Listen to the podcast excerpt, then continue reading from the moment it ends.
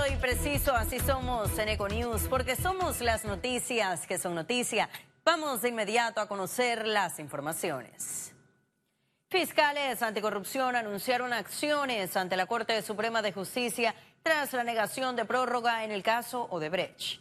Los fiscales del Ministerio Público informaron que existen 982 tomos de tres casos acumulados, seis incidentes por resolver y 12 amparos de garantías también por resolver. Señalaron que al suspenderse el término de instrucción no podrían recibirse declaraciones indagatorias que están pendientes, así como información de cuentas bancarias que son parte de la colaboración internacional que quedarían en vilo mostraron su indignación ante la decisión al tratarse de un caso de delincuencia organizada calificado como causa compleja.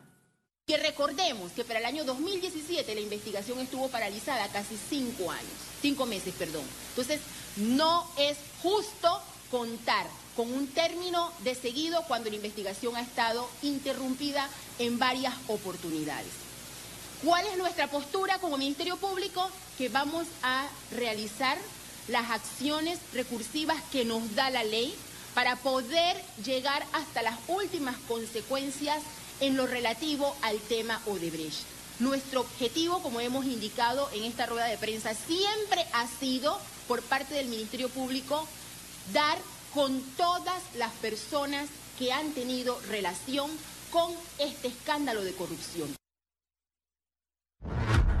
Representantes de la sociedad civil cuestionaron el rol de las bancadas opositoras que respaldaron a Gerardo Solís como Contralor. Favor levantar la mano derecha. El paso expedito de Solís en la Comisión de Credenciales y ante el Pleno Legislativo generó un mal sabor para quienes esperaban un análisis profundo. En la Asamblea de Diputados no hay partido de oposición, prácticamente por consenso.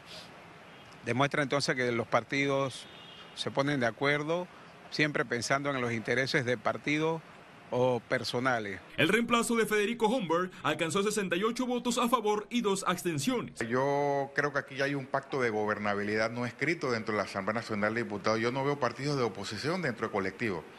Posiblemente haya una que otra voz solitaria. A mí no me extraña que esta manera de, de votar y de escoger un contralor mancha desde ahora la oficina del contralor el señor Solís tiene ahora realmente un reto mayor que el que tendría cualquier contralor, que es el comprobarle a la ciudadanía día tras día durante los años en que va a estar en la Contraloría que es una persona que va a actuar. Solís asumirá el cargo a partir de enero de 2020 hasta el 31 de diciembre de 2024. El Contralor Gerardo Solís tendrá como reto hacerle frente al recurso legal que tiene paralizado el audito de las planillas en la Asamblea Nacional.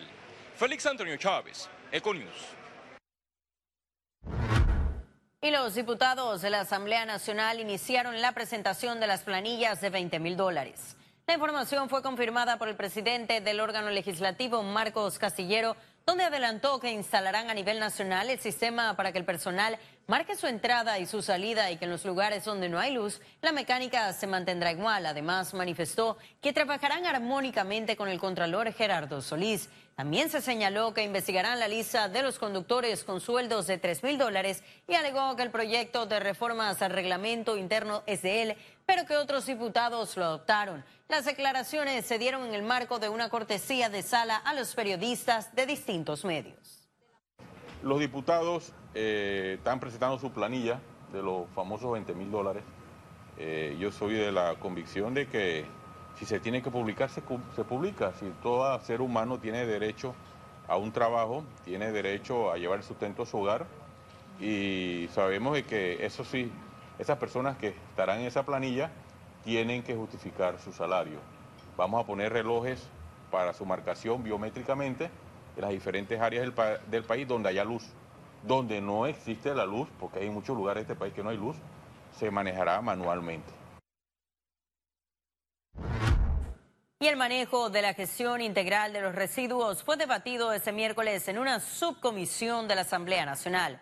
Los diputados de la Comisión de Salud de la Asamblea Nacional, junto a representantes de la Cámara de Comercio, el Sindicato de Industriales y la Autoridad de Aseo, buscarán hacerle las modificaciones necesarias al proyecto de ley 17 del marco regulatorio de los desechos desde el sistema de recolección, disposición y tratamiento. Para Cristiano Adames, quien preside la comisión, el vertedero de Cerro Patacón no está operando de manera correcta, por lo que recomendó hacer cambios. Por otra parte, no descartaron aumentar la tarifa de aseo para mejorar el servicio. Definir la ruta correcta que debe operar en Panamá con referencia a los desechos, la basura, llámese eh, la recolección, llámese la disposición en un relleno de Cerro Patacón que a nuestro juicio no está bien llevado, ni, prácticamente ninguno de los rellenos supuestamente sanitarios del país, que son más bien vertederos, establecer y fortalecer los controles y la medida de, de, investigación y fiscalización por parte de la autoridad SEO, el Ministerio de Salud, el Ministerio de Ambiente. Y el Ministerio de Educación aplicó las pruebas para promover la oportunidad de aprendizaje permanente. Obtener un diagnóstico de la calidad es el objetivo del cuarto estudio regional comparativo y explicativo del ERCE 2019 que se realizará hasta el 23 de agosto a estudiantes de primaria, de escuelas oficiales y particulares a nivel nacional. El proyecto comprende lectura, escritura y matemáticas a niños y niñas de tercer a sexto grado que hemos desarrollado una cultura de evaluación en nuestro sistema educativo. Ya no tenemos miedo a, tener reportes, a tener informes, porque todo esto nos va a servir para ir, obteniendo una línea base de país y en base a los resultados ir, ofreciendo propuestas de mejora educativa, tanto para las estrategias metodológicas como para la capacitación docente y hacer las recomendaciones también en las universidades a la hora de revisar los currículum de formación inicial de docentes. Economía. Y conocer al beneficiario final es la principal herramienta para combatir el blanqueo de capitales. Le tenemos todos los detalles. Panamá tiene trabajo pendiente en la lucha contra el lavado de dinero y el financiamiento del terrorismo, aseguró el gremio bancario y representantes del gobierno. Yo les tendría que decir con toda franqueza que al país todavía le falta y siempre le va a faltar. Lo importante nuevamente es, es hacer uso de, de la tecnología que nos permite de una manera mucho más efectiva ser más, más preventivos en la identificación de estos, de estos casos, trabajar en medidas para robustecer nuestros sistemas en la prevención. Hay áreas que hay que trabajar todavía, como sale en el reporte de Gafi. Eh, uno de ellos, de los fortalecimientos que se piden, son los dos proyectos de ley de los cuales se conversaron, que es el tema de la intendencia, transformarla en una superintendencia y fortalecerla, darle esa independencia y autonomía, lo mismo con el tema de la UAF. Este miércoles, durante la inauguración del vigésimo tercer Congreso Hemisférico para la Prevención del Blanqueo de Capitales, organizado por la Asociación Bancaria de Panamá, se destacó la importancia de una estrategia público-privada. Ratifica que la forma más efectiva de combatir estos, estos crímenes es trabajando en alianzas, es compartiendo mejores prácticas. Lo escuchábamos hace un momento de parte de FinCEN, en donde la manera que han, de la manera en que han trabajado para reducir el impacto de estos crímenes en las economías, en particular estadounidenses, es a través de las alianzas del sector público y privado. Entonces, Expertos han solicitado al gobierno en reiteradas ocasiones un diálogo para analizar el tema sobre conocimiento público del beneficiario final en Panamá. Ciara Morris, Econews. Y el canal de Panamá logró un nuevo récord de tonelaje en este mes de agosto. El administrador de la Autoridad del Canal de Panamá, Jorge Luis Quijano, informó que el 9 de agosto transitaron por la vía acuática 1.689.368 toneladas. Ese día pasaron por el canal 12 Neopanamax y 34 Panamax. Esto representa un total de 46 tránsitos en 24 horas. En ingresos por peajes en un día, el 9 de agosto es el segundo mejor en la historia con 11.8 millones de dólares. El primer lugar se reportó el 27 de abril de este año con 12.3%. Y el Ministerio de Obras Públicas obtuvo refrendo para el pago de 220 millones de dólares a contratistas. Ese miércoles, tras una reunión con directivos de la Cámara Panameña de la Construcción CAPAC, el ministro Rafael Sabonge detalló que el refrendo es para pagar 130 millones de dólares y tiene otros 90 millones en proceso de refrendo. Además, informó al gremio constructor que en la agenda de la institución hay 18 proyectos por el valor de 450 millones de dólares para ejecutar entre el 2020 y 2022. Y a propósito del pago del décimo tercer mes, esperan la circulación de más de 200 millones en la economía de nuestro país.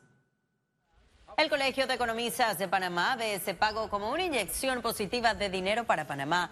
Ante críticas sobre que los panameños se gastarán ese dinero en comercios, el gremio recordó que el país es una economía de mercado en el que los empresarios saben aprovechar cuando saben que habrá una corriente de ingresos. El gobierno nacional ya hizo los pagos por 53 millones de balboas y nosotros estimamos que los pagos que se van a hacer en esta fecha hasta el 15 de agosto por parte del sector privado están alrededor de unos 150 millones de dólares. Es normal que la familia panameña en este momento eh, estos ingresos sean como un respiro a la situación económica que estamos viviendo, pero es normal que la familia panameña eh, cancele obligaciones, servicios públicos, transporte, alimento, vestido. Y ahora sí ha llegado el momento de conocer un resumen de la jornada bursátil de este miércoles 14 de agosto. Iniciamos. El Dow Jones cotizó en 25.479 con 42 puntos, baja en 3.5%.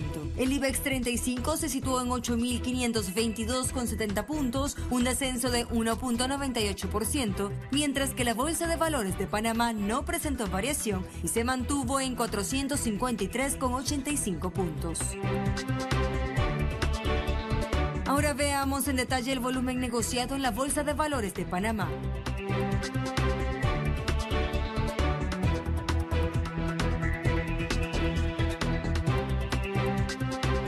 Total negociado 36 millones 900 mil 540 con 44 centavos. Y en breve estaremos de regreso con las notas internacionales. Pero recuerde, también puede seguirnos en vivo desde su celular a través de la aplicación de Cable On The Go. Solo descárguela y listo. No se vayan, que en breve regresamos con mucho más de la emisión de hoy de. Ya volvemos.